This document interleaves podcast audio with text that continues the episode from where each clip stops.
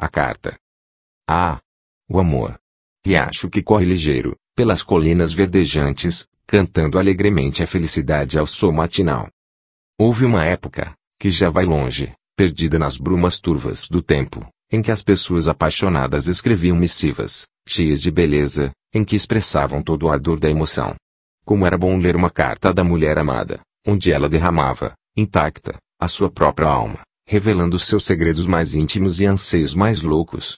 Aos 13 anos de idade, assim, de uma hora para outra, vi-me esquecido de tudo, longe das brincadeiras e dos amigos, sem dormir direito, à noite, com um solitário pensamento a dar voltas e mais voltas, no novíssimo carrossel da minha mente, estampando, colorida, a imagem luminosa de uma jovem de tranças compridas, de olhos amendoados da cor de esmeralda, lindíssima, que arrebatara definitivamente o meu pobre coração, e me impusera, mesmo que indiretamente, uma substancial mudança de vida. De repente, a muralha que circundara, até ali, a doce existência, fora desmantelada, não por uma trombeta avassaladora, mas pelo sopro suave de sua voz, e ser adolescente tornara-se algo vazio, insuportável, e eu queria, a todo custo, livrar-me das muletas da timidez, e alçar voo bem alto, a fim de descortinar melhor o novo mundo que estava prestes a conquistar.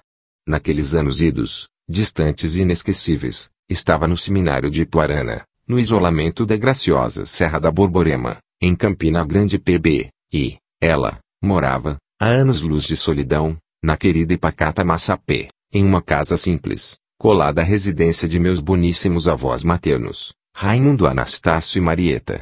Na minha angústia juvenil, a distância enorme que nos separava se constituía verdadeiramente um abismo intransponível, e, por isso mesmo, afligia meus nervos e sufocava impiedosamente o espírito. Restava-me somente sonhar. Quando a vi, pela primeira vez, embelezando uma abençoada janela, ela era uma flor do campo que desabrochava em todo seu radioso esplendor, nas suas quatorze primaveras, cujo perfume e encanto deixaram-me completamente tonto, sem ação alguma, com as mãos frias, úmidas, muito embora o coração galopasse loucamente, em desabalada carreira, por entre serrotes e vales, gargalhando forte de puro contentamento.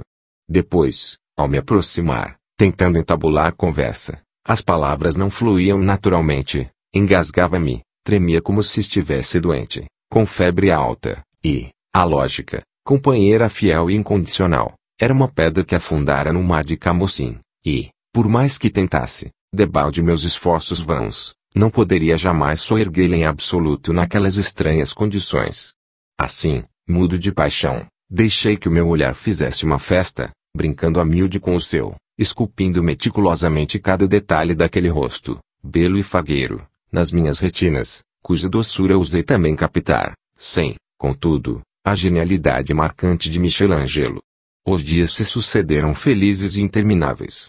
E, a cada final de tarde, lá estava ela, de fita vermelha nos cabelos, ainda molhando-os, linda, debruçada, na janela, exalando sensualidade e frescor, e a incendiar de vez a minha imaginação.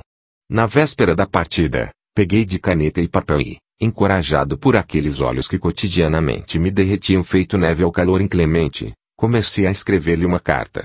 Todavia, após muitas e aflitivas tentativas, constatei, decepcionado comigo mesmo, que aquilo que queria lhe dizer, simplesmente não conseguia rabiscar.